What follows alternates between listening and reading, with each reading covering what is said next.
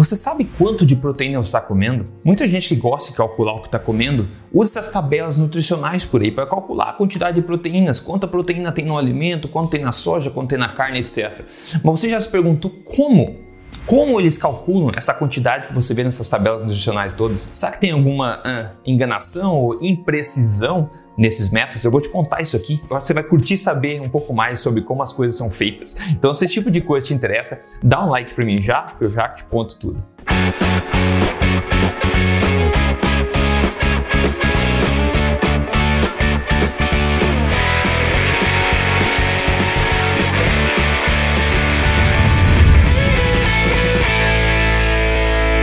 pessoal? Rodrigo Polesso aqui, pesquisador em ciência nutricional e também autor do livro best-seller. Este não é mais um livro de dieta, mas eu tô aqui semanalmente contando para vocês as verdades sobre estilo de vida saudável, saúde, emagrecimento, nutrição, tudo baseado em ciência, tudo na lata mesmo, doa quem doer. Eu quero falar para você um pouco mais sobre como é calculado, como eles chegam nesses valores de densidade de proteína que tem dentro dos alimentos por aí. Quando a gente vê nas tabelas nutricionais, por exemplo, quando a gente se pergunta né, como é que eles sabem quanto de proteína tem nos alimentos. Será que isso está certo? Será que eu estou calculando certo? Estou calculando errado? Será que tem o ponto do vigário aí atrapalhando as coisas? Vou te contar. Para você ter uma ideia, veja comigo como a própria FAO, que é a Organização de Alimentos e Agricultura do Mundo e das Nações Unidas, como eles mesmos falam aqui que é calculado de fato a quantidade de proteína de um alimento. Então, basicamente, eles falam que existem duas suposições que são aceitas como verdade. A primeira, que a maior parte do nitrogênio de um alimento está associado a aminoácidos e que a maior parte dos aminoácidos estão associados a proteínas. Então veja que tem a ver com nitrogênio. É assim que basicamente eles estimam a quantidade de proteína do alimento, que geralmente a proteína está vinculada a nitrogênio. Então eles medem a quantidade de nitrogênio do alimento e eles basicamente têm a quantidade estimada de proteína. Eles assumem basicamente que 16% do peso da proteína vem de nitrogênio e que os aminoácidos de fato de um alimento são proteínas úteis. E com isso eles chegam no fator de conversão de 6.25, que basicamente estimaria aí no caso, né, a quantidade de proteína que tem dentro dentro do alimento, considerando a concentração de nitrogênio, etc. Mas como eles mesmos dizem, abre aspas, usar o mesmo fator de conversão para todos os alimentos pode introduzir erros que levam à superestimativa e subestimativa da real quantidade proteica da maioria dos alimentos. E aqui está um ponto: eles dizem que o nitrogênio pode sim estar vinculado à proteína no alimento, mas também o nitrogênio pode estar vinculado a outras coisas que não são proteínas dos alimentos. E eles falam que historicamente foi assumido que todo nitrogênio do alimento é relacionado à proteína, mas não é assim, né? Então eles mesmos dizem também que assumir isso pode levar a uma margem de erro de 15 a 20% no resultado final da estimativa. Tem um outro estudo bem recente que basicamente testou, de fato, eles analisaram quantos aminoácidos proteína de fato tem no alimento e compararam isso com os métodos mais comuns de estimativa. Esse estudo fala o seguinte, eu vou traduzir para você simultaneamente. Eles falam assim: no geral, a maioria dos métodos analíticos eles superestimam o conteúdo de proteína do alimento. E essa falta de precisão está associada a esses métodos indiretos de medição, por exemplo, a determinação do conteúdo de nitrogênio e a conversão disso em proteína, ou interferência de outras substâncias químicas. Eles falam que a análise dos aminoácidos é o único método que você consegue de fato o melhor resultado sem interferência. Então veja essa tabela que eles colocaram aqui. A gente vê três colunas. Na primeira coluna a gente tem vários alimentos, por exemplo, o bacalhau, o salmão, Daí a gente tem o camarão e depois dois tipos de farinha e no final um tipo de alga marinha. Então na primeira coluna a gente vê de fato a quantidade de aminoácidos contida num alimento. Então vamos pegar o bacalhau que é o primeiro ali, você vê que tem 111 aqui, é o número de aminoácidos de fato contido nesse alimento. O primeiro método da direita, que é muito usado, né, com o fator de 6,25, a gente falou de estimativa, já estimou a quantidade de proteína do bacalhau a 185, que é muito maior do que o verdadeiro número de 111.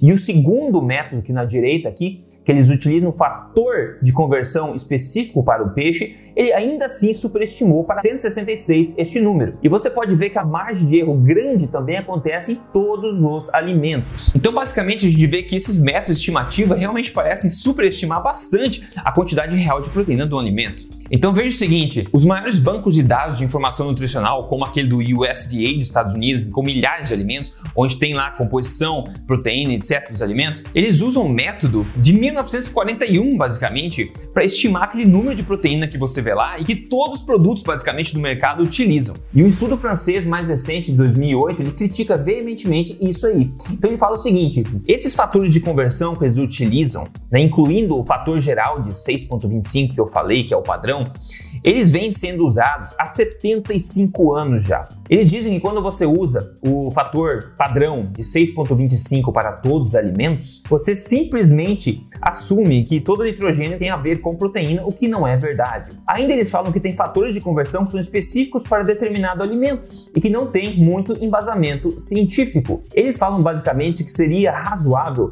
não mais se utilizar esses fatores de conversão antigos, mas eles continuam sendo usados por causa dos cientistas terem medo de abrir uma caixa de Pandora. Então veja só, apesar de a gente saber que esses fatores de conversão de 6.25 e até os fatores de conversão específicos para alguns alimentos, apesar de estarem ainda sendo usados por mais de 75 anos, agora mais do que isso, agora vem 85 anos por aí, os cientistas, apesar de saber que eles não são precisos, têm um medo de mexer nisso porque eles podem abrir uma caixa de Pandora, ver um monte de problema que eles têm que resolver. Veja no caso da soja, por exemplo, direto do USDA. Eles falam o seguinte: para soja, um fator de 5,71 é utilizado, né? Só que eles falam que a indústria da soja, no entanto, utiliza o fator de 6,25 padrão para calcular a proteína. E isso é um grande problema, né? Porque a gente sabe que a soja, por exemplo, tem vários problemas em relação a antinutrientes, até 50% da proteína da soja você já não absorve, apesar de estar lá por causa dos antinutrientes, e ainda assim eles utilizam um fator de conversão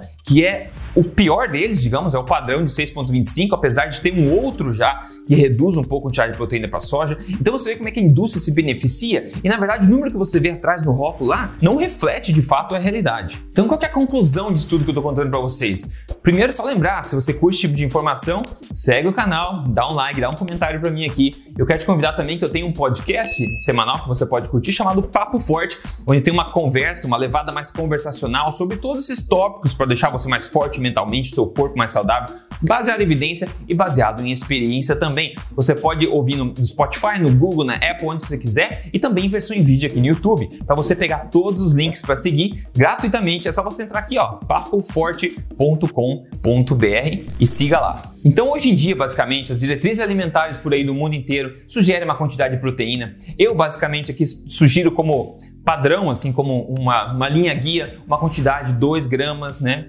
por quilo de peso ideal por dia de proteína para as pessoas, que eu acho que é um valor que reflete a ciência de fato, pode ajudar bastante a questão de exercício também.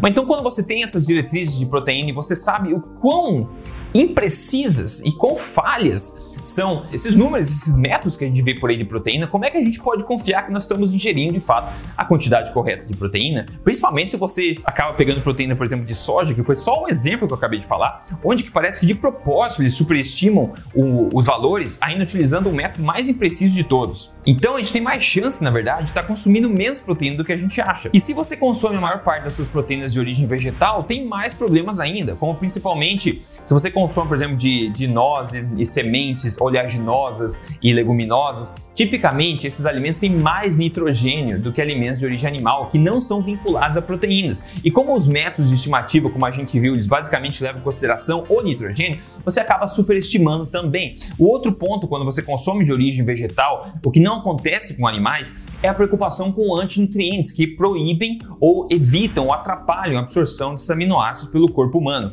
Então você está consumindo, você acha 100 gramas que está lá, digamos, no, no rótulo, de cara você pode cair até 50% disso por causa de antinutrientes, e ainda os 50% disso é menos do que fala, porque estão superestimando o principal número de todos por esses métodos falhos que a gente está vendo até aqui agora, que estão sendo utilizados aí há quase um século. Então, de novo, isso é mais uma, um motivo para a gente prestar atenção mais no nosso instinto, nas nossas vontades, né? É, em relação à proteína, se a gente está com vontade de comer mais proteína, comer menos proteína. É muito mais importante prestar atenção nesses sinais que a natureza já programou na gente do que confiar cegamente nesses números, nos rótulos, nos bancos de dados da indústria que é realmente uma caixa de Pandora, porque quando a gente começa a olhar, você começa a ver e ficar abismado com a quantidade de coisas, de imprecisões e falhas que estão escondidas ali dentro. Agora, quando você segue de forma correta, seguindo mais seus instintos, né, principalmente com uma alimentação forte de qualidade, você consegue mudar o seu corpo rapidamente se você ajuda ele de forma correta. Por exemplo, quer ver um exemplo de sucesso aqui? Olha quem mandou pra gente a foto de hoje aqui, foi a Bruna Brito. Ela escreveu: Obrigado por compartilhar todo o ensinamento eu sou muito grata, eu já já estou graduada em Rodrigo Polesso, de tanto que eu vejo seus vídeos, enquanto estou fazendo serviço em casa, estou levando você comigo no YouTube. Bom demais, olha a diferença grande aqui da foto do antes e depois dela. Obrigado por seguir sempre os vídeos aqui, tem centenas de vídeos já, você pode seguir, tirar nuggets né, de conhecimento um aqui e ali, aplicar na sua vida e começar a ver resultados é, visíveis de fato, né?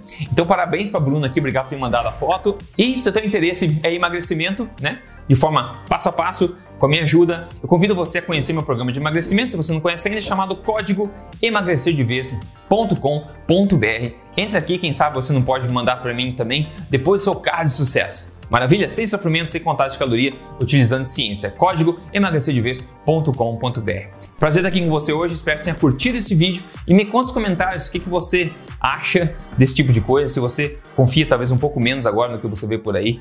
Uh, não sei não, né? Grande abraço e a gente se fala na próxima.